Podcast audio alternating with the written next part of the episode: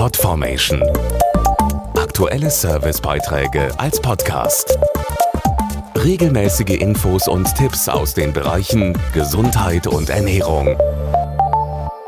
Am 28. Februar ist der Tag der seltenen Erkrankungen. Wer von einer solchen betroffen ist, hat meist einen langen Leidensweg hinter sich. Weil die Erkrankungen so selten sind, werden sie häufig erst spät erkannt und entsprechend gezielt behandelt. Hören Sie jetzt ein Beispiel für eine seltene Erkrankung.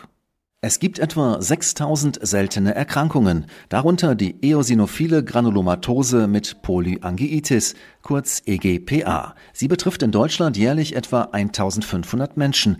Dazu die Lungenfachärztin Dr. Sabine Lampert. Die Autoimmunerkrankung EGPA wird häufig erst nach Jahren diagnostiziert, weil sie kein spezifisches Beschwerdebild hat.